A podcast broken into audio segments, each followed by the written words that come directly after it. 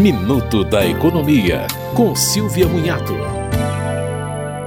O Comitê Gestor do Simples Nacional decidiu prorrogar de 3 de abril para 1 de setembro o início do prazo da obrigatoriedade da emissão da nota fiscal de serviços eletrônica para o microempreendedor individual. Também foram atualizadas as normas que tratam da transação tributária no âmbito do Simples Nacional.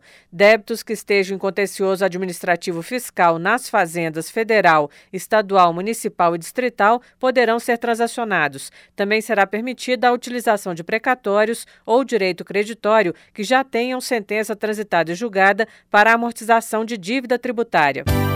Você ouviu Minuto da Economia, com Silvia Munhato.